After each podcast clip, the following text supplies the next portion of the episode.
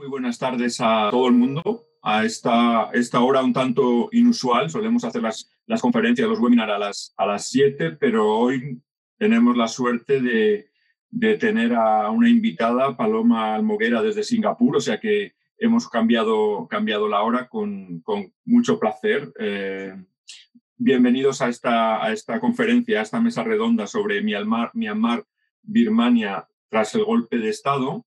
Y nada, está en nuestra, nuestra intención siempre el, seguir este seguimiento a la actualidad. Yo creo que, que Myanmar lo, lo, merecía. Es, esperamos uh, uh, poder hablar de determinados países, uh, a veces, no siempre cuando hay un golpe de Estado, una catástrofe natural. es una pena que, bueno, que haya, una, hay un grupo de, de países pues, que siempre salgan en los medios de comunicación acompañados de, una noticia negativa, pero, pero bueno, en este caso yo creo que merecía la pena uh, pues informar de que está pasando allí y nada, dar las gracias a, como decía, a Paloma, Isidra y a, y a Daniel por, uh, por, por informarnos, por aceptar participar en esta mesa redonda y, y contarnos lo que está pasando. Eh, yo, lo dejo aquí porque Yasmín, que además es un tema que le, que le interesa mucho, pues uh, va a presentarlos y va a moderar esta, esta mesa redonda y luego también a través del chat pues también uh, moderará las, las preguntas que nos hagáis llegar. Así que Yasmín, cuando quieras, uh, adelante. Muchísimas gracias, Rafael. Bueno, pues como decías, desde Casa Asia hoy nos hemos propuesto entender, tal y como reza el título de esta mesa redonda, qué está pasando en Myanmar y por qué. Lo hacemos con un panel de lujo con el que abordaremos cuestiones como ¿por qué ahora un golpe de Estado? Después de una década de proceso o supuesto proceso de democratización iniciado en 2011, tras la liberación de la Premio Nobel de la Paz eh, a finales del 2010. Vamos a hablar también de las protestas que se han producido a raíz del golpe de Estado del 1 de febrero. Nos preguntaremos también en qué se diferencian de las acontecidas en 2007 os acordaréis la Revolución Azafrán, que también tratamos en Casa Asia en su momento, con el periodista Zigor Aldama, o las de 1988. También nos adentraremos en la figura de Aung San Suu Kyi, una figura controvertida, sobre todo tras su posicionamiento con la minoría musulmana rohingya, que como recordaréis en 2017 tuvo que huir de la violencia perpetrada contra ellos por los militares, que además estaban liderados por el general Min Aung Hlaing, el golpista y actual jefe de Estado Mayor. De hecho, como recordaréis, se produjo un éxodo donde 700.000 personas rohingyas huyeron a los campos de refugiados de Bangladesh. La ONU calificaría esta violencia como un intento de genocidio. Entonces, ¿cómo les afecta a, los, a las personas rohingyas este golpe de Estado? ¿Habrá más violencia contra ellos? ¿Las minorías están saliendo a la calle a protestar? ¿Cómo ven nuestros ponentes el futuro de Myanmar? ¿Cómo afectará este golpe a las relaciones con la nueva administración Biden? ¿Y las relaciones con China e India? Bueno, pues estas son algunas de, las cuestiones a las que intentaremos, en la medida de lo posible, quitar interrogantes. Eh, tras la mesa redonda, como decía Rafael, os animamos a participar en el chat para un debate con los ponentes. Y nada, sí que me gustaría, antes de iniciar la mesa redonda, presentaros muy brevemente a nuestros ponentes de hoy y, por supuesto, darles las gracias por estar aquí hoy compartiendo su conocimiento y experiencia con todos nosotros. Así que empiezo por ti, Daniel. Daniel Gomá es historiador y profesor de la Universidad de Cantabria. Está especializado en el sudeste asiático y ha publicado diversos artículos sobre historia reciente de Birmania y ha realizado numerosas conferencias sobre ese país, muchas en Casa Asia también. Eh, Paloma Almoguera es periodista, reportera con más de 10 años de experiencia internacional ha sido corresponsal de EFE en África Oriental, Kenia, Europa, Suiza y China, donde ha residido durante cinco años. Actualmente reside en Singapur como periodista freelance para El País y El Confidencial, donde nos informa sobre la actualidad del sudeste asiático.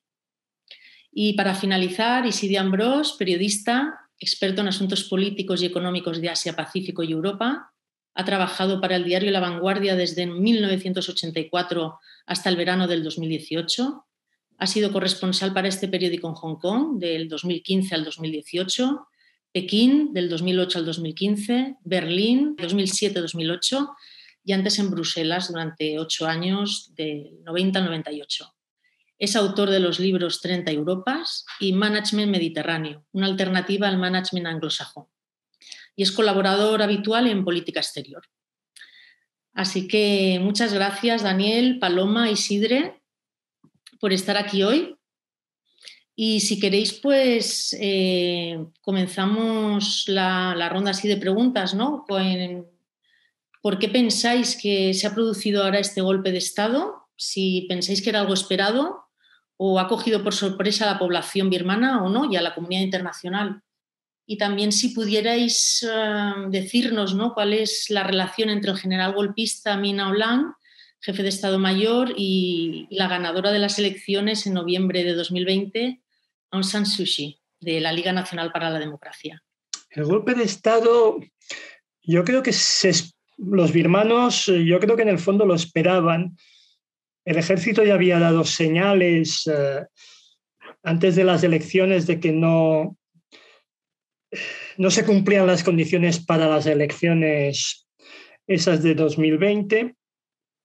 Se amparaban, si no me equivoco, en el, en el tema de que, de que había violencia en algunos municipios, de que había en determinadas regiones eh, de minorías étnicas que, que no, se, no, se, no se iba a votar.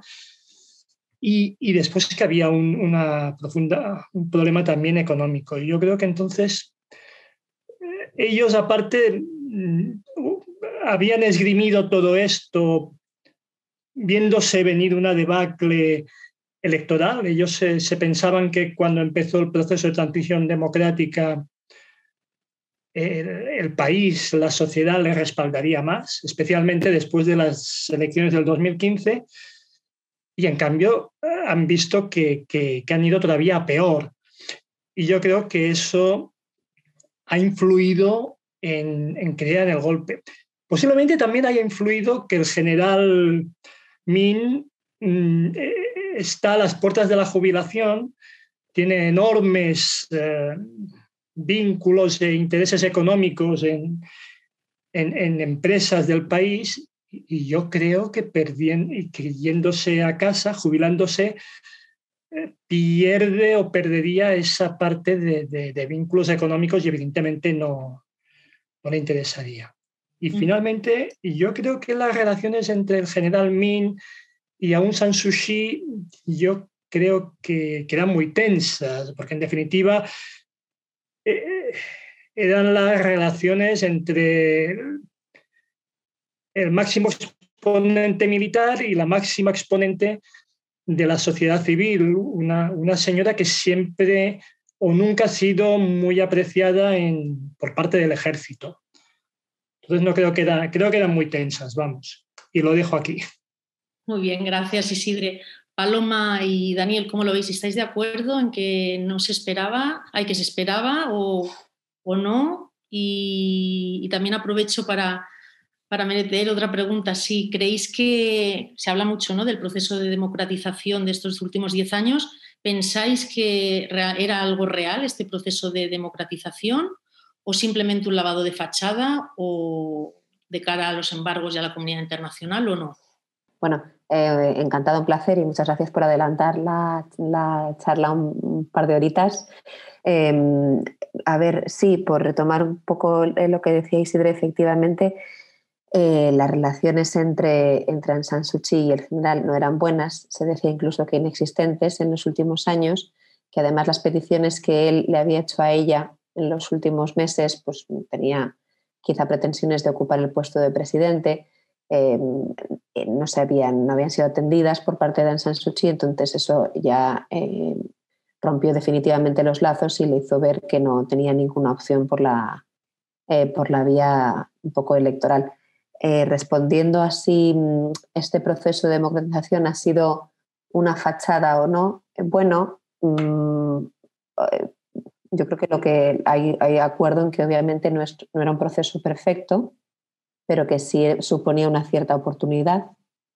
Em, el país se ha ido abriendo, quizá o una oportunidad más para la sociedad en cuanto a crecimiento de inversiones, al, acceso, por ejemplo, de la población de los más jóvenes pues a, Internet, a comunicación, a puestos de trabajo.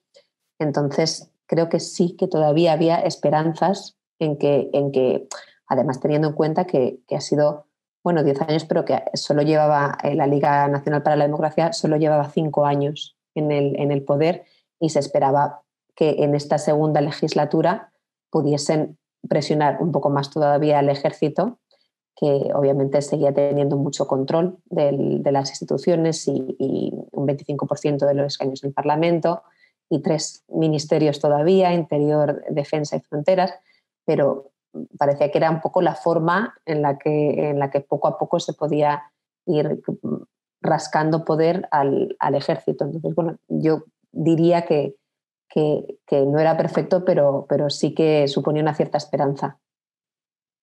Muchas gracias, Paloma. Quizás puede ser que para los propios militares no era tan en serio y han visto que tras las elecciones se les escapaba el poder y entonces han tomado medidas, o sea que, que no pensaban que iba a llegar tan lejos el proceso de democratización.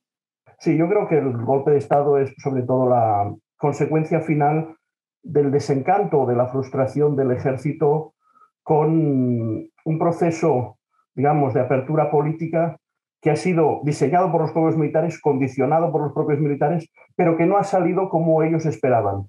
Sobre todo desde 2015, en que la Liga Nacional por la Democracia tiene una victoria muy grande, donde incluso el tener una cuarta parte de los escaños reservados al ejército, pues permite al gobierno, digamos, en Suchi gobernar, no hacer reformas de la Constitución, porque por las condiciones que tiene la propia Constitución no era posible, pero ellos se encontraron con la sorpresa de que Aung San Suu Kyi tenía una victoria muy grande, ¿no?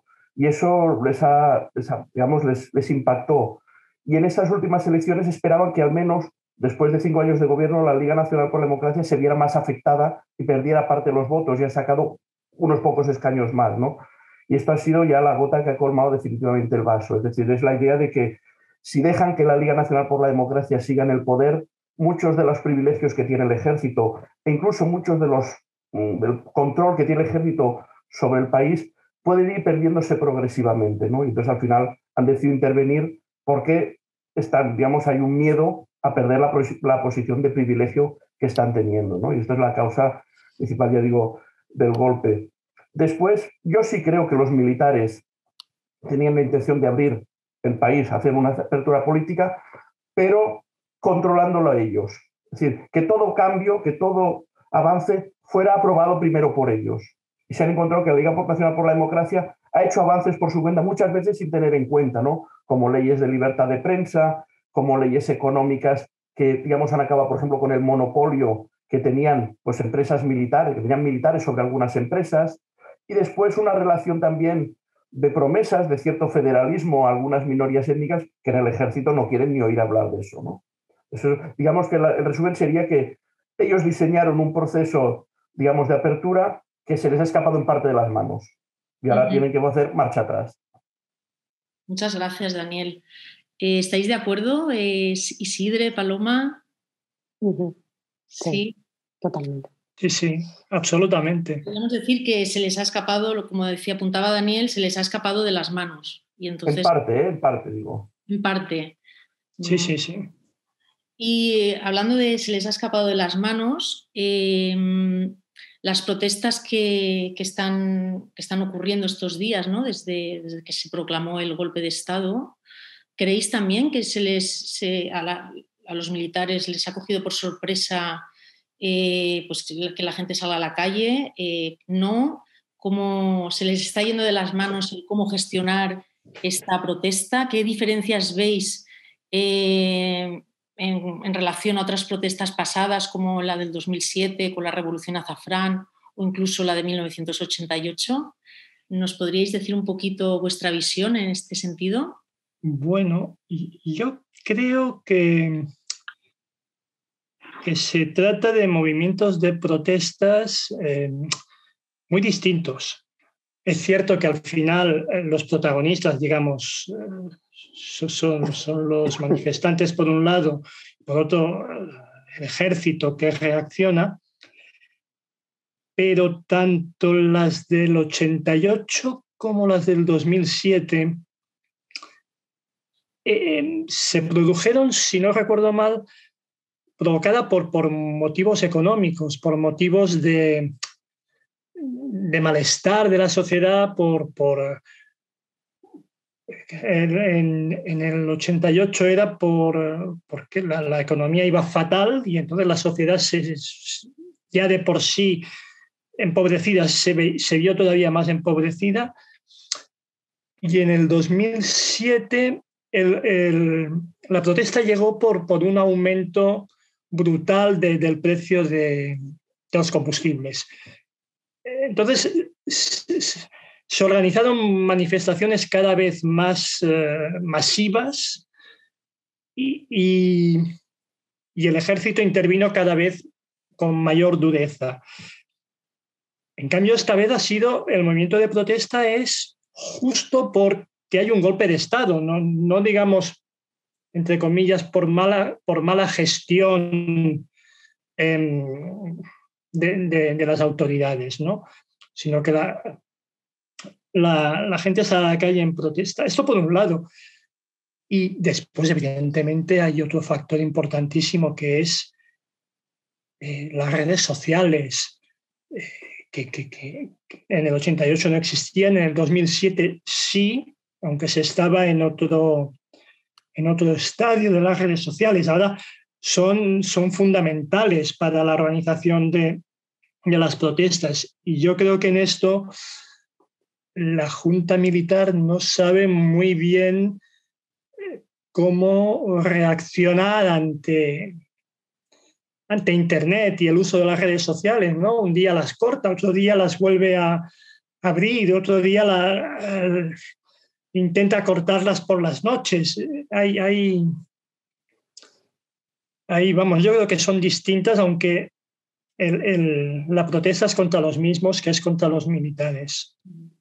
Gracias, Isidre. Me parece muy interesante lo que comentas de las redes sociales y me preguntaba, quizás Paloma y Daniel nos pueden dar un poquito más de información sobre eh, cómo afecta también, si creéis que afecta eh, el tipo de violencia que, va a ejercer pues, eh, los militares y la policía ante estas protestas, sabiendo que están siendo vigilados o, o vistos uh, por, pues justamente ¿no? a través de Facebook, etcétera, ¿no? ¿Qué impresión tenéis? Si sabéis eh, qué grado de violencia está habiendo o no se sabe nada o no hay violencia y si influye, si creéis que están como eh, viendo a ver cómo, cómo reaccionar y a callar las protestas. Sí. Yo, yo, creo que lo de las redes sociales acondiciona mucho, ¿no? porque, como decía Isidra, a diferencia del año 88, prácticamente medio mundo, por no decir casi todo, no se enteró de las matanzas eh, que hubo, ¿no? Decíamos, yo quiero recordar que en España se empezó a ir a hablar de Aung San Suu Kyi cuando le dieron el premio Nobel. Y Birmania era como un país exótico ahí perdido en Asia, una dictadura con la vía birmana al socialismo y estas cosas que no salía prácticamente en la prensa, ¿no? En cambio, ahora, desde, ya en 2007 ya se vio que las redes sociales hacían mucho, no tan en directo como ahora, no había, no estaba, estaban todavía esas redes, y es verdad que Birmania en 2007 todavía las redes sociales estaban menos desarrolladas que en el resto de, del mundo. Hoy en día ya todo el mundo en Birmania, que todo el mundo tiene móvil, tiene WhatsApp, tiene mil cosas. Facebook es, vamos, el rey ahí, está tan enamorados de Facebook, porque les encanta colgarse y explicar su vida. Entonces, eso también influye ¿no? en, ¿cómo se, en la reacción. Es decir, mm, no es lo mismo ahora, y creo que no se ve solo en otros sitios, sino también en otros conflictos, que no es fácil para la, digamos, para los que digamos, quieren reprimir, hacerlo como antes, ¿no? Antes te enterabas de la represión, a lo mejor una semana más tarde o un día más tarde. Ahora casi se ve en directo. Tú puedes estar viendo casi al momento, mira, oye, casi, y eso también influye mucho. Y para los militares birmanos es como, bueno, la imagen también cuenta mucho porque hemos de comerciar con el resto del mundo, no queremos tampoco que nos señalen tanto, y después también no queremos que aquellos birmanos que no se, que no se manifiestan lo vean, porque se enfadan también y salen a manifestarse. Y ahí también, por eso van con sumo cuidado, ¿no? Eso sí, tienen el recurso, como tienen los chinos, de cerrar las redes sociales, sobre todo Internet, y ahí sí que pueden, digamos, pero de momento yo creo, creo que se están conteniendo bastante para lo que podía haber sido. Eh, coincido con todo lo que decís. Em, quizás sí es verdad que yo creo que, el ejército tenía ahora un dilema, no saben qué hacer con Internet. Si atendemos un poco a, cómo empezaron las protestas, eh, ya llevan 11 días ¿no? consecutivos, el fin de semana primero las protestas se hicieron mucho más masivas a raíz del primer apagón de Internet que indignó mucho sobre todo a la juventud. O sea, ese rol un poco masivo de la juventud en las protestas que quizá no tiene por qué durar. Ahora estamos viendo que se están sumando a las huelgas muchos funcionarios. Hoy hemos visto, por ejemplo, monjes salir en Yangon también a protestar.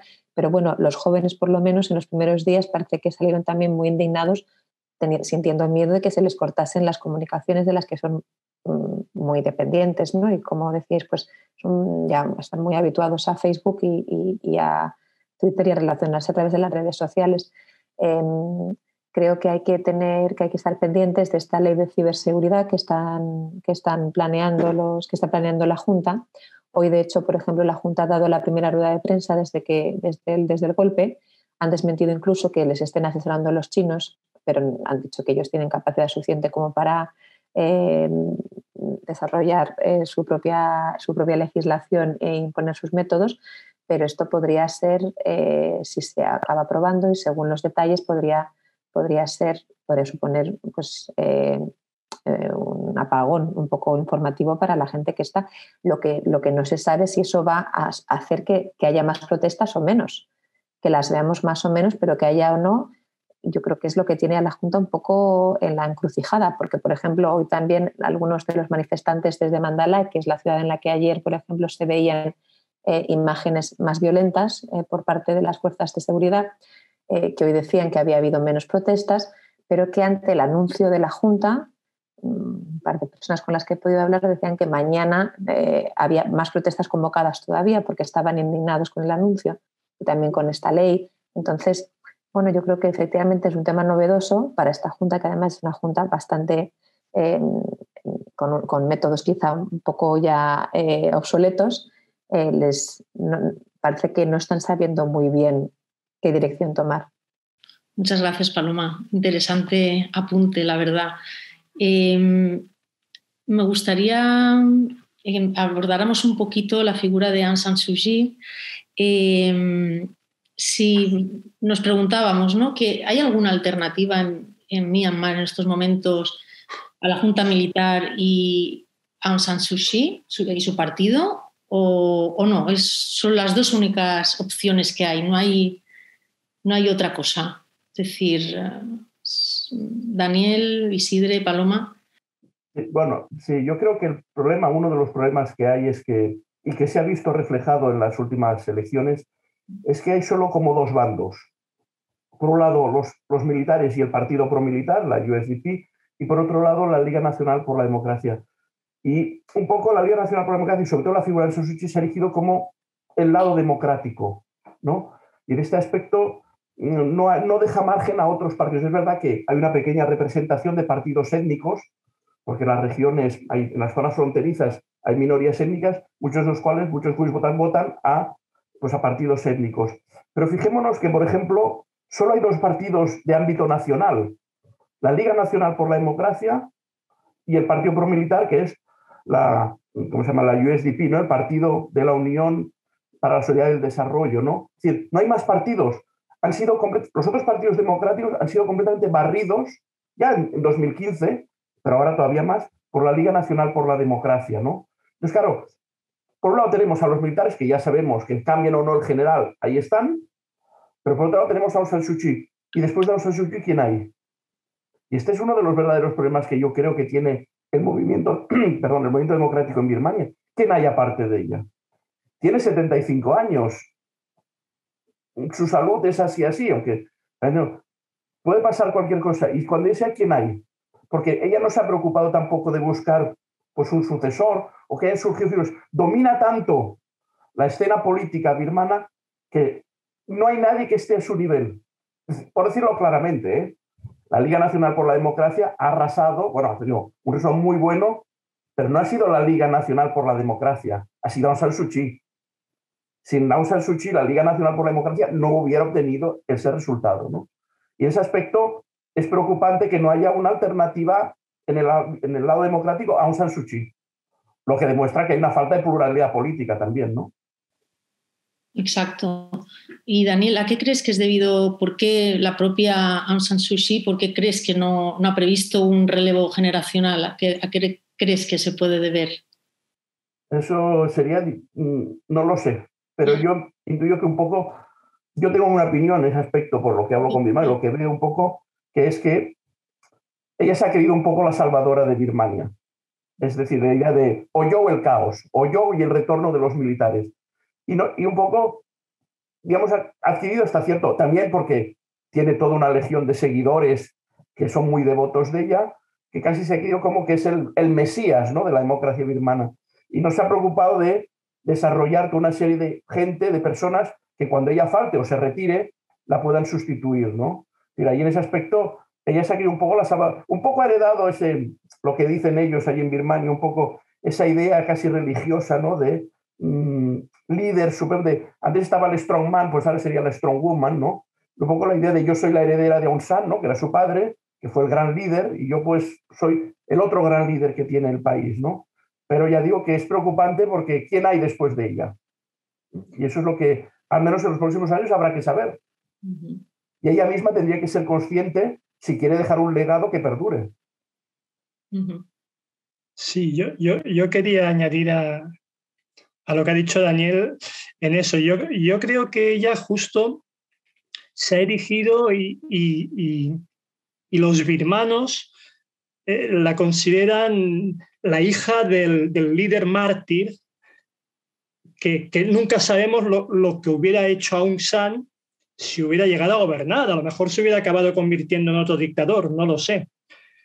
Pero ella, claro, se ha erigido en ese papel de la hija de, y como tampoco, y, como los militares, las juntas militares, han contribuido también a crear esa aureola de, de lideresa mártir, porque cada vez que ha ganado un proceso electoral la han depuesto y, la han sometido a arresto domiciliario, pues claro, todavía o sea, ha crecido, ha aumentado ese papel de, de líder mártir, ¿no?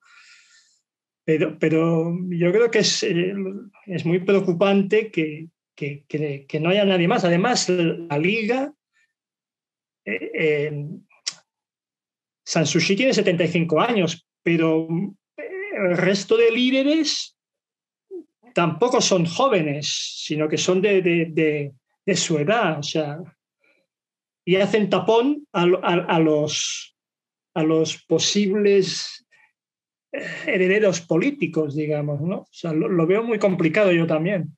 De hecho, el más joven es el general que ha dado el golpe. Exacto, y tiene 65. Sí, sí. ¿Y eh, no hay ningún movimiento así de jóvenes que se estén organizando? ¿Tenéis conocimiento? No hay nada. políticamente yo no tengo conocimiento de que, que haya. Yo poco más que entiendo que los militares al dar el golpe también han contado con esta, con esta situación, ¿no? con que la liga es San San Suu Kyi, que sin ella y sin, sin heredero, cuando hablan, por ejemplo, ahora ¿no? de convocar elecciones, dicen, no, que no estamos aquí para quedarnos mucho tiempo, si vamos a convocar elecciones, cuando pase el estado de emergencia o lo que sea, saben que, que no hay una formación en línea ni un candidato en línea para suceder a Kyi, a la que ya están, han cargado con un par de, de acusaciones. O sea que se ve que, que no la quieren liberar pronto. Yo no sé hasta qué punto, digamos, los líderes del movimiento 88-88 eh, eh, tengan ahora quizás, no sé, 50 años o 50 y pocos y pudieran coger el relevo de, generacional, digamos, de liderar un movimiento democrático. Pero desconozco realmente, mm, O sea, ¿qué, personas podrían encarnar esa, ese cambio generacional? Pero quizás ellos, por edad, quizás lo pudieran hacer, no lo sé. Muchas gracias. Y volviendo a, a Aung San Suu em, bueno, con la crisis de los Rohingya a nivel internacional su, imagen y su prestigio quedó bastante afectado, ¿no? De manera negativa. Eh, me gustaría que pudierais contarme vuestra opinión sobre cómo es vista eh, la Premio Nobel de la Paz en Birmania. ¿Se la quiere, se la teme, se la acepta porque no hay otra opción? Eh, ¿Cómo lo viven las minorías? Y sobre todo ahora, tras el golpe de Estado, en el que ella pues tampoco ha defendido a, los rohingyas. Es decir, ¿cómo están viviendo las minorías este golpe de Estado? Bueno, Aung San Suu Kyi es muy querida en Birmania. Es decir, no, es, es querida por una parte significativa, también es apreciada por gente que a lo mejor no comparte todos sus ideales, pero la respeta por toda la lucha democrática. Temida no creo que sea, salvo por el ejército más que nada, porque tiene una gran oratoria y sabe movilizar. Sabe, sabe, conoce bien la mentalidad birmana en ese aspecto. ¿eh? No conoce también cómo funciona el ejército, pero sí sabe cómo funcionan las emociones de la, de la población, sabe recurrir, tiene buena oratoria. ¿eh? Y entonces en ese aspecto, pues tiene, es bastante apreciada. También hay que decir que el hecho de que gane con las elecciones como ha ganado no es porque todo el mundo que la vote la quiere, sino que a veces no hay más alternativa estas últimas elecciones se presentaron como o los militares o yo. Y hubo gente que dijo, la voto a ella porque es mejor que los militares. Pero sobre todo entre la élite pues, cultural y política de Birmania, son bastante críticos con ella. ¿eh? No ha sabido atajar la corrupción, su gobierno ha mostrado también relativa incompetencia. La Liga Nacional por la Democracia desde 2015, cuidado, ha tenido comportamientos muy autoritarios, un control bastante férreo sobre la prensa. ¿eh? Por ejemplo, la última campaña es que no había otros partidos, solo era ella en, los medios de comunicación, salvo aquellos del ejército. Entonces, hay mucha crítica también hacia ella, ¿no? Pero es verdad que es una persona que sacrificó su vida y comodidad en Europa, allí estuvo, ha estado muchos años bajo arresto domiciliario, entonces es apreciada, ¿no? En Birmania, en la cuestión rojilla, eso es evidente que la apoyan, porque hay una cosa que hay que tener muy clara y es, en Birmania, el 99% o más de la gente no quiere a los rojillas. Es decir, digamos, salvo un pequeño grupo de activistas de derechos humanos, todo el mundo en Birmania está de acuerdo que los rojillas se tienen que ir. Y consideran que la actuación que ha tenido el ejército y ella hacia los rojillas es la correcta. A lo mejor es verdad que algunas veces critican que ha habido demasiados excesos, pero Aung San Suu cuando trata a los rojillas, lo que hace es ver lo que, lo que pide el pueblo birmano. Sabe que si se pone lado los rojillas o los defiende mínimamente, va a perder votos.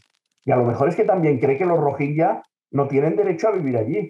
Porque esto es una cosa que los birmanos lo tienen muy metido. Los rojillas no tienen derecho a vivir en Birmania. Esto te lo dicen todos, desde los más liberales y demócratas hasta los militares, que evidentemente estos... No sé lo que opina Sidra y Paloma. No, no, yo estoy de acuerdo, estoy de acuerdo contigo. se, la vota porque no hay alternativa y hay mucha gente que, mm, que no la quiere, digamos, pero no hay nadie más. Y también es cierto que nadie en Birmania quiere a los Rohingya y nadie dice que son Rohingya, son aquello gente procedente de Bangladesh, refugiados. Y, y, además yo creo que San Sushi tampoco es muy apreciada por el resto de las minorías étnicas, porque, mm, bueno, desde que su padre contribuyó a, la independencia del país, que, está pendiente la, gran reforma de Birmania para, para, para resolver esos problemas étnicos e integrarlos en, digamos, no sé, en un Estado federal o, en, una, en, el, en, el, en el país, ¿no? Entonces, yo creo que en las minorías étnicas tampoco está muy bien vista, pero es lo que decía Daniel, es que o, ella o los militares, ¿no? Entonces, es, es, es, muy grave la situación, digamos, porque no hay, no hay tercera vía. Sí, yo creo que, que Aung San efectivamente es la decepción de las minorías, ¿no? Un poco, eh, no solo de los Rohingya. Ah, por ejemplo, en las, elecciones de noviembre, creo que, si mal no recuerdo, alrededor de un millón de personas de, las zonas eh, eh, con minorías étnicas no tuvo derecho, no, tuvo posibilidad de votar porque se alegó inseguridad civil y ciudadana. Em, Pese a eso, es verdad que al ser los militares o ella, eh, en la situación de los Rohingya en particular, claro, es que es este general, además, el que está detrás de la campaña de 2017, detrás de los posibles actos de genocidio. Entonces, bueno, eh, Rohingya, cuando he podido hacer algunas entrevistas, eh, no son los que no son no elogian a Aung San son conscientes de un poco de la traición que supuso eh, también la, participación de Aung San cuando fue a La Haya y defendió la actuación de los, de los militares y demás, pero yo creo que el miedo cerval eh, es hacia los militares, que es la cara de la campaña y de las agresiones. ¿no? Entonces, pues efectivamente no hay, no hay opción buena, pero todavía parece que se inclinan más, al menos la, parte rohingya, hacia un gobierno civil que militar. Claro. Y enlazando un poquito esto, había todo un proceso de repatriación entre el gobierno de Bangladesh y de, y de Myanmar eh, para con los refugiados, las personas refugiadas rohingya basadas en Bangladesh.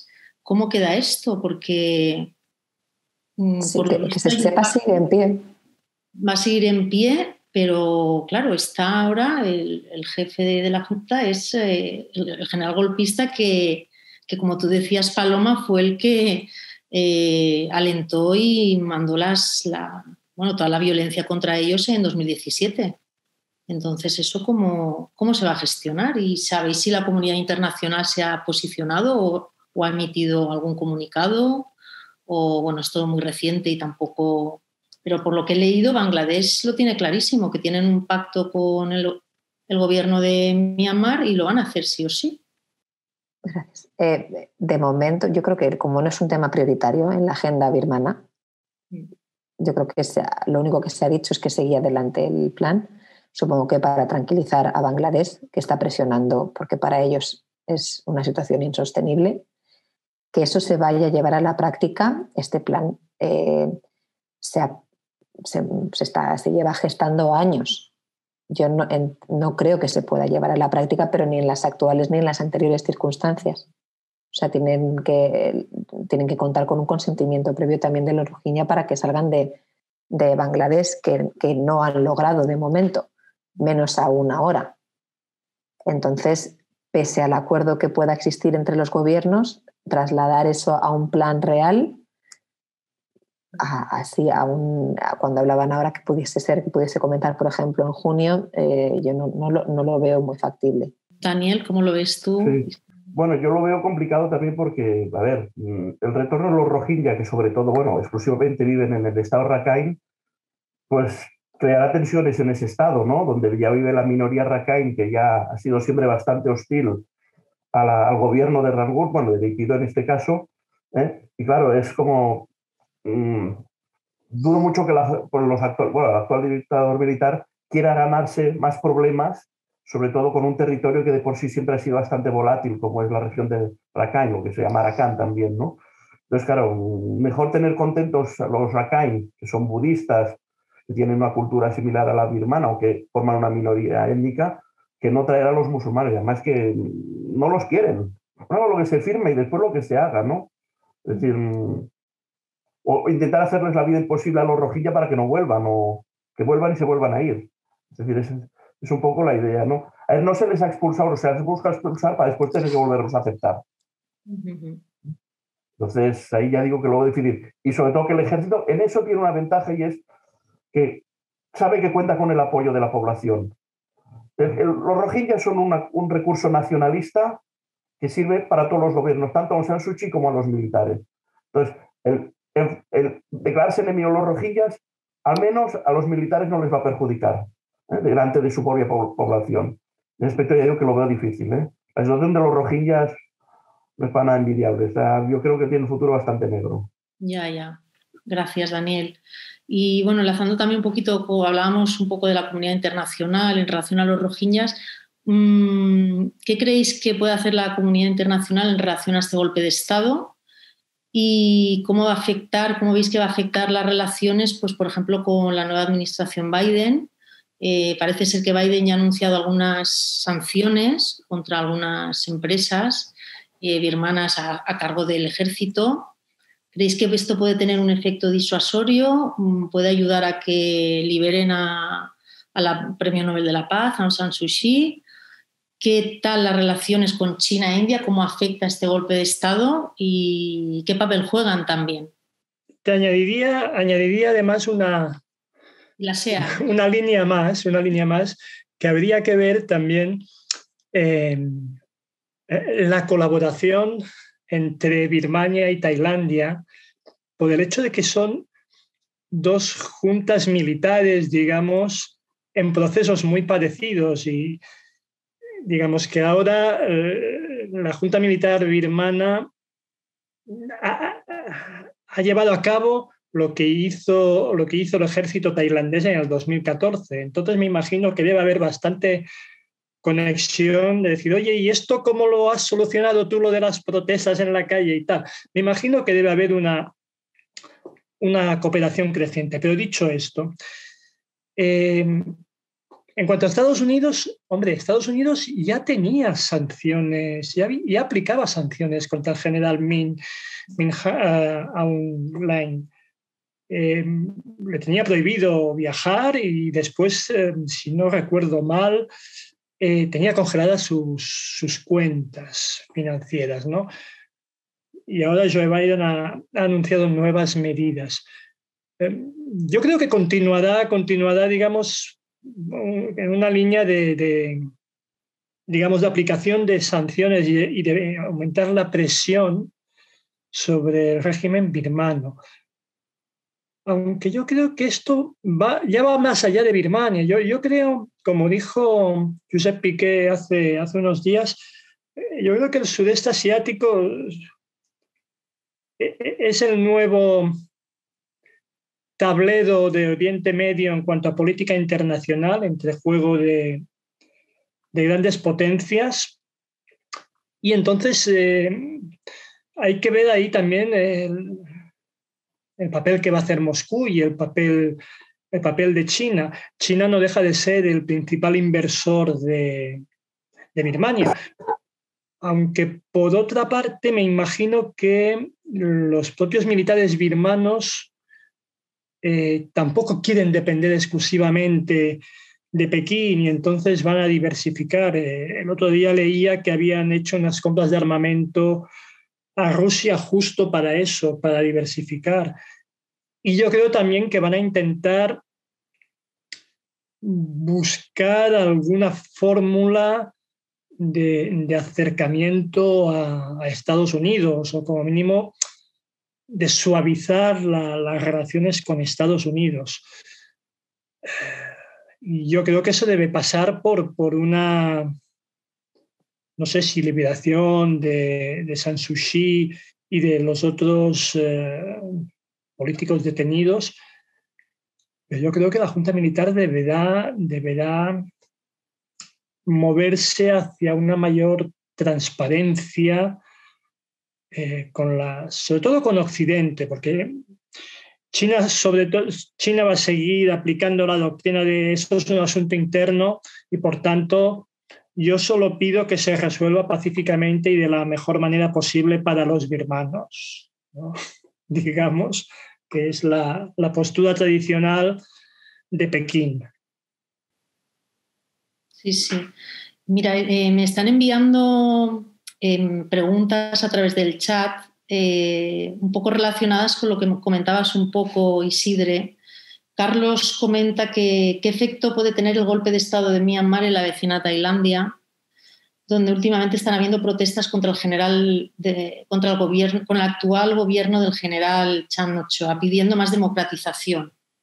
Esto. Sí, es que este es un tema interesante porque eh, eh, existe un movimiento de, jóvenes a través de las redes sociales, el Multi Alliance, Alliance eh, donde, que nació en Tailandia, en las protestas de Tailandia contra, contra el general Prayut Choncha, Ochoa, y, y que se ha extendido a Hong Kong, se ha extendido a Taiwán, ahora se está extendiendo a Birmania y que todos ellos se están, digamos, coordinando a través de las redes sociales.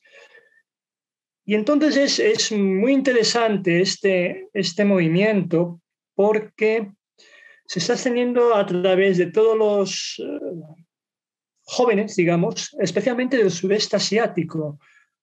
Y es, yo creo que es un, un, movimiento transversal a, a, seguir y a tener en cuenta de cara a la, evolución política de estos países, digamos, que, tienen eh, regímenes eh, autoritarios. eh, también otra persona comenta que le gustaría saber algo al respecto al rol del movimiento 969 de Wiratu en el golpe si es que lo tiene. En la prensa no sale nada y parecen desaparecidos. ¿De quién? ¿Puedes repetir la pregunta? Movimiento 969 de Uiratu. No sé si está... Ah, lo que se llama Movimiento Mabata también. Bueno, mm, no creo que en el golpe haya tenido ningún papel este movimiento que sobre todo está vinculado a un nacionalismo exacerbado birmano que ha liderado, entre otros, el famoso Uiratu, que es el monje este de Mandalay, cuyo movimiento fue declarado ilegal por la Liga Nacional porque era, bueno, era el que animaba. En muchas de las de los problemas étnicos, sobre todo entre los musulmanes y la, la mayoría budista, muchos de los que han animado estas protestas han sido los monjes. Hay una serie de monjes muy radicalizados que, y como tienen los monjes, que una gran veneración en la población y son muy, son muy escuchados, algunos han aprovechado esta situación para galvanizar a las masas y quemar comercios de musulmanes, boicotearlos, expulsar a, de, según que, pues sobre todo en pequeños pueblos, a familias musulmanas y tal. Pero yo no creo que hayan tenido ningún papel en, este golpe de Estado. Otra cosa es que desde este movimiento, y eso sí es verdad, se vea con más simpatía a al gobierno de Mina Klein que no a la Liga Nacional por la Democracia que les ha, digamos, ilegalizado. Y, por ejemplo, una cosa que me ha sorprendido es que, aparte de las manifestaciones a favor de la democracia, también ha habido manifestaciones, no tan numerosas, de partidarios de, en general de la, del USDP, de, la, de, los, que han, los que han hecho el golpe. Y entre los manifestantes que hay, hay un número significativo de monjes, que sobre todo se ponen en primera línea. Mientras que en el Grupo por la Democracia no he visto tanto a los monjes, los monjes tienen una cosa aparte, es decir, los monjes en esta crisis no han porque en el proceso de transición han jugado un papel muy pequeño. No olvidemos que los monjes no tienen derecho a voto. ¿eh? De la transición política ni les va ni les viene tanto, porque ellos no tienen derecho a, votar y tienen su propio en su vida en esto. Otra cosa es que por contar familiar o por interés puedan simpatizar más con uno u otro lado. Pero como digo, no creo que el movimiento nacionalista este de monjes y de nacionalismo birmano de carácter étnico sobre todo, haya tenido papel en el golpe. Otra cosa es que vean con simpatía el golpe porque siempre serán más nacionalistas los militares que no ellos. Pero tampoco creo que a los militares les interese tener mucho apoyo de esta gente, porque lo que no quieren es tener problemas tampoco. Solo les falta que con la oposición que tiene ahora incluso haya tensiones étnicas con los musulmanes o con otras minorías. ¿eh? Eh, Manuel, pregunta si puede resolverse este conflicto en el ámbito y con la colaboración de la ASEAN. ¿Cómo lo veis? Sí, bueno, la, ASEAN se caracteriza por su política de no intervencionismo, ¿verdad? Entonces, la ASEAN ha hecho muy poco, ha dicho muy poco, por ejemplo, con respecto a la, a la crisis de los Rohingya, eh, por mencionar otro caso reciente y vinculado a Myanmar. Eh, no creo que no estarán contentos con lo que está ocurriendo. Hay que ver también, por ejemplo, a nivel particular, igual que China, Singapur es uno de los principales inversores de Myanmar, ya hemos visto alguna empresa saliendo de allí, pero de ahí a que ejerzan mucha presión, creo que va un poco en contra del propio espíritu de la ASEAN, que, habrá voces que, quieran, que quieran revisarlo y cambiarlo, pero eh, parece muy precipitado en estas circunstancias. No, no creo que, que, vayan a ejercer un rol muy importante pese a que pudiesen tener más influencia. Y Rose pregunta si, si, sabéis la postura oficial de China respecto al reciente golpe de Estado. Bueno, yo creo que, que dijo, bueno, y, si, no, si no recuerdo mal, em, yo creo que al principio incluso no, no habló de, de golpe militar, sino de, de, una, de un amplio reajuste del gabinete. Eh, bueno, eso lo dice todo, ¿no? Esto y, su, y su habitual de que es un asunto interno de otro país, nosotros no nos inmiscuimos en, en los otros países. China seguirá su, sigue su línea habitual. O sea, no, no, de, preocuparse de, de, que es un país que le proporciona importantes materias primas, que está conectado a nivel con gasoductos al sur del país. Y lo que le interesa es que el país sea estable. Quien gobierne, mientras satisfaga sus necesidades y sus intereses, no hay ningún problema. Es la realpolitik de Pekín. Muy bien, pues hemos llegado a las seis, entonces ah, va a haber más preguntas, pero sí que me gustaría aprovechar para preguntaros a cada uno que nos dijerais qué escenarios de futuro veis para Myanmar a partir de lo que ha acontecido. Si cada uno de vosotros pues, uh, pudierais poner una bola de cristal a partir de los acontecimientos y del pasado y presente del país. ¿Cómo veis el futuro para empezar, yo no veo claro el calendario que ha anunciado la, que ha anunciado la Junta Militar de que haya elecciones eh, dentro de un año. Normalmente, em, cuando las juntas militares dan un golpe de Estado y, asumen el poder, siempre dicen que en, breve, en un breve espacio de tiempo, de unos meses, de un año, eh, habrá elecciones democráticas. Luego eso se prolonga en el tiempo. Quizás habría que observar lo que ha pasado en Tailandia. El general Prayut llegó, dio el golpe de Estado en el 2014, eh, reformó la constitución, llevaron a cabo múltiples cálculos para reformar la ley electoral de manera que el partido mayoritario democrático, el PUTAI, eh, no ganada las elecciones y hasta que no lo tuvieron todo atado, no se convocaron las elecciones. Y en ese proceso, en Tailandia, pasaron tres años. Yo creo que en ese sentido es muy posible que la Junta Militar de Birmania eh, intente hacer algo parecido. Es decir, puede, puede tener el objetivo de convocar elecciones en un año, pero yo creo que, que va a estudiar primero la reforma electoral de manera que o bien la Liga Nacional para la Democracia eh, no gane o no obtenga la mayoría absoluta y tenga que gobernar con el partido que representa los intereses de los militares y a lo mejor buscar una fórmula eh, que impida que Aung San Suu se, se pueda presentar. No sé, como por ejemplo puede ser que no se, pueden, no se puedan presentar políticos mayores de 76 años, por ejemplo, ¿no? Igual que ahora no puede ser presidenta de un país una señora casada con un extranjero y con hijos que ha tenido con los extranjeros. Yo creo que el tema va por ahí. Vamos a estar con tres o cuatro años, quizás, o dos, con los militares en el poder en Birmania. Muchas gracias. Daniel. No, que quería decir que totalmente de acuerdo con lo que ha dicho Isidra. Es decir, el modelo tailandés está claro. Es decir, el problema principal. Yo creo que el problema que tuvo es que los militares hicieron una, una constitución que querían a medida, pero que tenía muchos agujeros. Y por ahí se ha metido la Liga Nacional por la Democracia y Aung San Suu Kyi. Por ejemplo, el requisito, ellos pusieron un requisito de que no podía ser presidente ni vicepresidente aquella persona que hubiera estado casada con un extranjero, tuviera hijos de otra nacionalidad pero no dijo que no podía ser diputado o estar en el gobierno. Y claro, al final, ¿qué ha pasado? Que la Liga Nacional por la Democracia puso a un presidente que era un hombre de paja y al lado puso a la consejera de Estado, que era Aung San Suu Kyi, que es la que manda y la que decide todo. Entonces, fijémonos, cuando van los, han ido dignatarios a, visitar Birmania, ¿a quién han visitado antes? O sobre todo a Aung San Suu Kyi, desde el líder chino al presidente de Estados Unidos Obama en su momento, etcétera. Claro, el, presidente simplemente, que teóricamente es una república presidencialista donde manda el presidente, pero la última palabra tiene Aung San Suu. Yo supongo que en eso se han dado cuenta los militares y quieren hacer una nueva constitución y dirán que no puede ejercer ningún cargo político, ni de diputado, ni de no sé qué, ni de nada, toda persona que haya estado casada con un extranjero y tenga hijos de otra nacionalidad. Con lo cual, digamos, eliminas este problema. ¿no?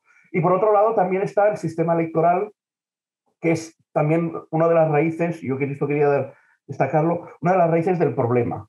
Es decir, el sistema electoral birmano se basa en circunscripciones que se basa en lo que se llama en inglés el first past the post. Es decir, en una circunscripción hay un escaño, por cada circunscripción es un escaño. El que gana, aunque gane por un voto, se lleva el escaño.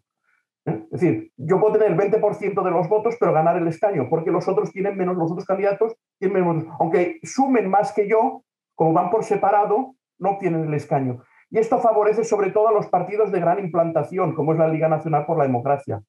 Fijémonos, la Liga Nacional por la Democracia en 2015 tuvo el 57% de los votos, pero se quedó el 82% de los escaños. ¿Vale? Es una, pero es que el partido del USDP sacó el 26% y se quedó con el 8%.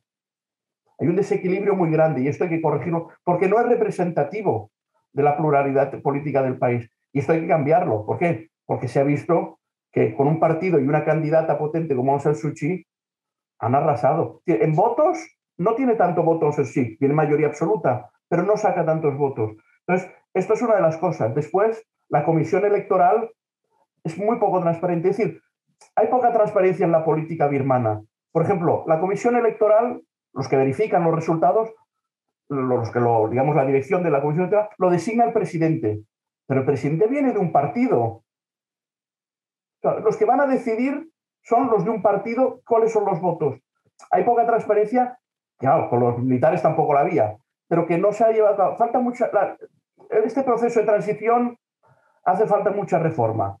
Yo creo que los militares se han dado cuenta de que sí hay que hacer reformas, pero para ajustarlo todavía más a sus intereses, ¿no? Y supongo que lo que van a hacer, como decía Isidra, copiando el modelo tailandés de, bueno, que la Liga Nacional se pueda presentar, pero que no tenga tan buen resultado, aunque tenga muchos apoyos, ¿no? Es decir, mm, limitando este sistema electoral y favoreciendo otros partidos, ¿no?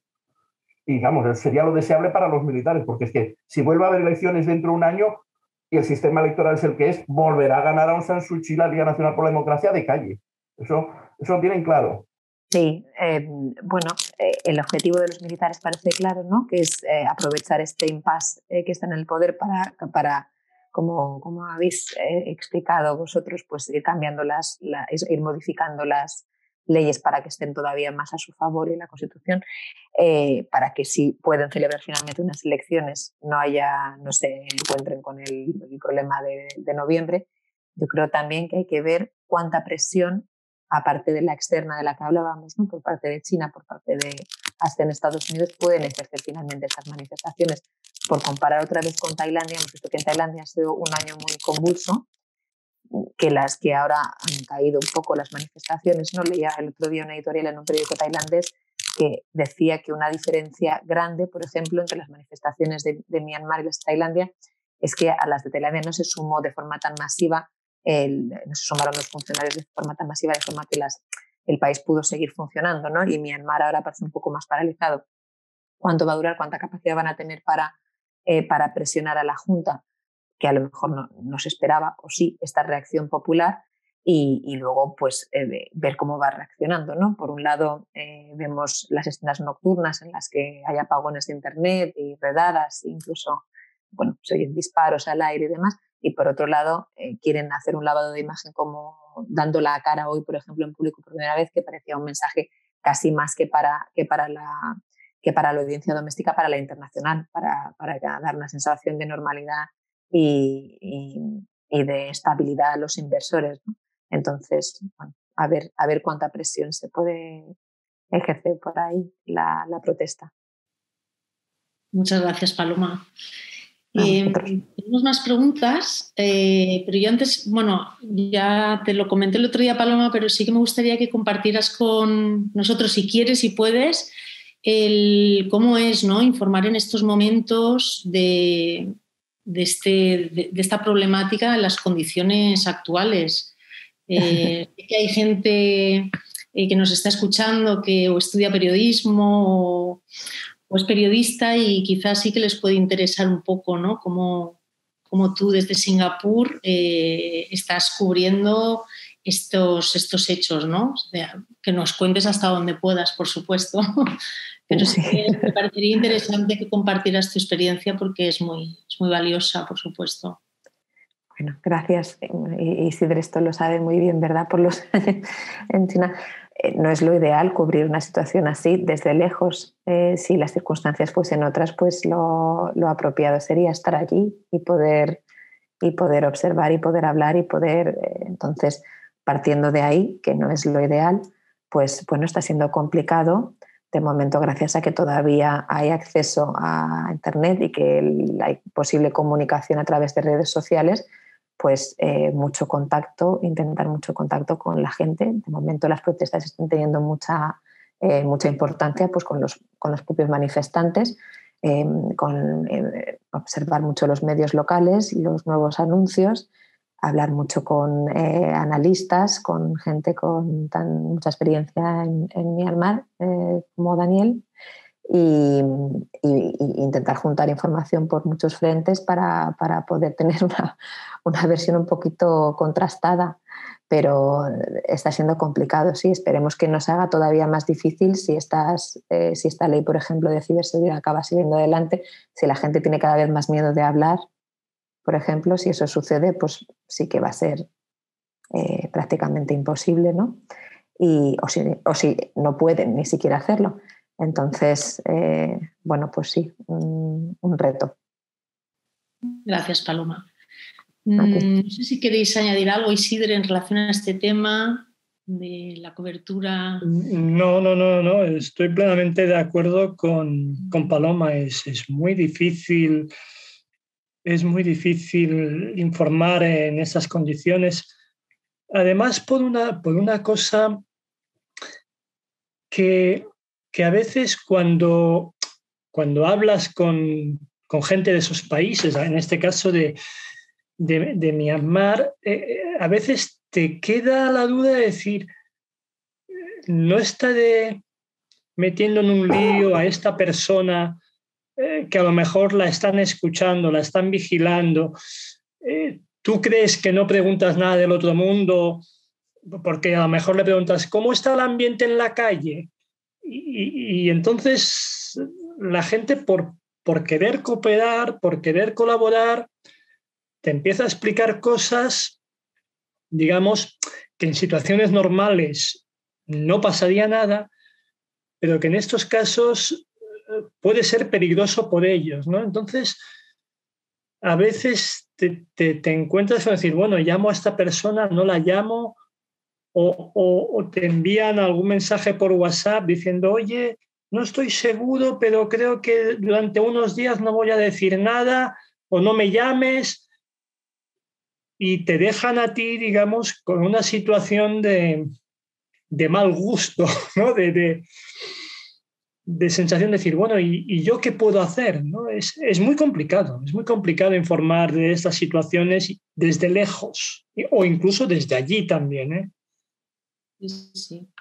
Muchas gracias, Daniel. No sé si tienes algo que añadir no como periodista. No soy del mundo periodista, pero parece que lo que han dicho... De momento se mantienen las comunicaciones y se puede hablar bien. También creo, y solo para decir una cosa para decir, creo que ahora tienen menos miedo a hablar que antes. Yo llevo viajando a Birmania más de 20 años y antes, para que te contaran cosas, miraban a, a 20 lados, miraban a todos los lados, bajaban la voz, que incluso digo, me ven con un extranjero. Cambio, ahora no tienen tanto problema. A lo mejor. Creo que también para la gente de la calle el hablar no es tan importante, es más para los que ocupan cargos de responsabilidad contra la dictadura o que eso lo tienen más difícil, ¿no? Porque no pueden detener a toda la población. Pero bueno, es verdad que es complicado y con la situación actual, pues el país está cerrado, no se puede ir a cubrir sobre terreno, a diferencia, por ejemplo, del 88, que sí se podía ir, porque hubo periodistas que lo cubrieron, o el 2007, donde había periodistas de otras partes del mundo, ¿no? Es más complicado. No hay tantos testimonios de personas que van ahí a verlo, ¿no? Nos tenemos que fiar de lo que nos cuentan desde allí. Muchas gracias. Eh, una persona que está asistiendo a la conferencia, ¿le gustaría que recomendarais alguna bibliografía sobre el país o para entender un poco más, profundizar? No sé si tenéis alguna recomendación. En mm. español no hay mucha cosa, en castellano, ¿eh? O sea... Inglés, ya no, en inglés, en español o en francés, mm. o si tenéis algo... Yo sí que puedo, mientras pensáis, que os lo comenté el otro día, vi un, un documental en filming sobre Aung San Suu Kyi y la verdad que lo recomiendo muchísimo. Eh, no quiero hacer publicidad de filming, aunque aprovecho para decir que Casa Asia tiene, ha firmado un acuerdo con filming y hay un canal Casa Asia eh, de cine asiático con filming, que es una maravilla. Eh, bueno, pues yo recomendaría a la persona que ha preguntado por esto, le recomendaría este, este documental. Aprovecho que lo tengo aquí. Esta está la versión en inglés, la de castellano la tengo en casa. Es el libro de Malarkin que se llama, en castellano se llama algo así como Historias de Birmania. Es un libro de viaje más de esto, donde lo que hace la autora es eh, un poco recorrer aquellos, bueno, el subtítulo, en, el título en inglés era Buscando a George Orwell en Birmania, normalmente en una, casa, en una tienda de té, ¿no? Pero es un libro donde ella va a los diferentes sitios donde vivió George Orwell y dice que parte de la obra de George Orwell está inspirada en que George Orwell, no olvidemos, fue nació, mm, tenía familia en Birmania y fue policía imperial del, británico en la Birmania colonial. Entonces estuvo destinado varios años allí. Se dice que es gracias a eso que se volvió muy anticolonialista con el trato que los británicos tenían. ¿no? Y este libro está traducido al castellano por Altair y se llama digo, Historias de Birmania. Y es un libro delicioso porque ella va por todos estos, pero va en año dos, en comienzos del siglo XX, cuando hay la dictadura militar, y ya te da muchas ideas que todavía están pasando, ¿no? Y entonces dice, ve cosas que dicen, oye, pues no ha cambiado tanto Birmania en lo que es dictadura, con lo que eran tiempos británicos y no sé qué. Es un libro, yo creo que, ya digo, yo me lo leí en una tarde y me quedé con ganas de que hubiera escrito más, porque es un libro, ya digo, fascinante. Después en inglés, pues hay libros de historia de Birmania, en francés también hay algunas cosas más generales, también ya más especializados es más complicado, ¿no? Muy bien, gracias. en castellano algunas cosas hay, pero no hay mucha cosa. Todos son guías o libros de viajes, sí hay algunos cuantos. Hay también novelas como El afinador de pianos o Un lugar llamado Nada, El arpa birmana también, pero son más novelas. ¿no? No hay... Después hay libros de viajes sobre Birmania, hay varios. No te sabía recomendar porque hay castellano hay varios libros, ¿no? De, incluso de españoles que han ido allí y han explicado cómo, cómo era, ¿no? digo. Y en inglés y francés pueden encontrar lo que sea. Si quiere empezar, que empiece con un libro en inglés o francés de historia de Birmania, que ya es suficientemente densa. Gracias, Daniel. Y yo, yo, como soy más, más práctico, digamos, entonces en, en, francés eh, el Instituto de, de Investigación de, del África del Sudeste, perdón, del de Sudeste de Asia, publica todos los años un anuario que se llama eh, Asia del Sudeste, Balance, Retos y Perspectivas. Y eh, esto lo publican todos los años y entonces salen em, análisis, por un lado, de temas globales de toda la región y luego un análisis de cada país, la situación en que se encuentra. Si hay elecciones, eh, los efectos que tiene, la situación económica, eh, los principales retos sociales. Y entonces es una, es una colección que sale todos los años en primavera y va muy bien por, para dar el, el punto sobre la, situación. Puedes encontrar la situación en Tailandia, en Birmania, en Brunei. Coge todos los países de, ASEAN. Entonces, es, eh, si alguien está interesado en, los temas políticos o sociales o económicos, eh, es ideal. Y para los periodistas también. Va bien porque te permite, digamos, eh, estar al tanto de, lo que sucede en, algunos países que a lo mejor tardas mucho tiempo en ir porque no son noticia eh, caliente, digamos. Muchísimas gracias, Isidre. Paloma, no sé si quieres compartir algo. Sí, pues mira, eh, eh, un compañero además, un periodista español que ha estado en, yo creo que sigue en Bangkok, lleva muchos años y, y sabe mucho, por ejemplo, de la, de la, crisis de los Rohingya. Publicó un libro, estaba buscando cuándo, no sé si el año pasado o hace un poco más, El laberinto birmano, es historia de la tragedia Rohingya, Carlos Sardiña. Y, y, bueno, hay muchísima información sobre, lo que, sobre la historia de los Rohingya y lo que está ocurriendo. Pues muchísimas gracias a los tres. Uh, yo creo que lo vamos a dejar aquí. No sé si queréis mmm, puntualizar alguna cosa que nos hayamos dejado. Seguro que nos hemos dejado muchísimo porque el tema es complejo, interesante y, y bueno, daría para, para horas y días y meses. Pero bueno, creo que hemos hecho un repaso bastante amplio ¿no? de lo que está pasando. Pero como quedan cinco minutos, eh, si queréis añadir algo. Eh...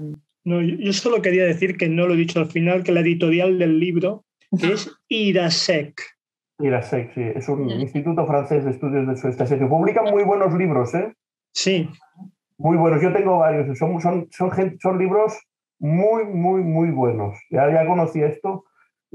Publican de varios, de todos los países de Asia y algunos monográficos de algunos países. Sí. Y tienen uno sobre Birmania contemporánea que es una pequeña maravilla. Pero una sí, yo soy muy, soy muy fan, soy muy fan sí. de ellos. Muy bien. Como soy de formación francesa originalmente, pues... Sí, yo también. Está también Renaud Greton, no sé si lo conoces, es un francés. Sí, escribe. sí, sí, es sí. un chico joven, bueno, yo lo conocí en su momento, estudió, no conmigo, pero estoy en París y, y se, ha dedicado a, se, ha, dedicado a esto. Me lo presenté a mi un especialista y después he leído mucha cosa de él. Yo lo conocí en Bangkok. Ah, sí. Él estudió en el Instituto de Estudios Políticos uno, uno o dos años después de estar yo y me lo presentaron, me dijeron, es que este se ha especializado en Birmania y tal, no sé qué, y sí, sí, es muy... Pasa que se fue a vivir a Hong Kong, creo, si no me equivoco, un tiempo y después sí. dando vueltas por ahí, porque en Francia no encontraba esto, no sé lo que ha sido de él hace tiempo, pero... Y él tiene un libro en francés que se llama La Birmania contemporánea, contemporánea. Sí. El estado de los pretorianos se llama el libro en francés. Sí, que es, es muy bueno. Sí, sí. Paloma, Daniel, Isidre, muchísimas gracias. También a todas las vosotros. A vosotros. A vosotros, muchas gracias. La verdad es que ha sido un gusto. Eh, y nada, pues desde Casa Asia seguiremos eh, el, la temática eh, de este país y de otros, por supuesto. Y nada, esperamos veros pronto. Muchas gracias por vuestra participación. A vosotros por organizarlo. Muchas gracias. Sí, a vosotros. Buenas tardes.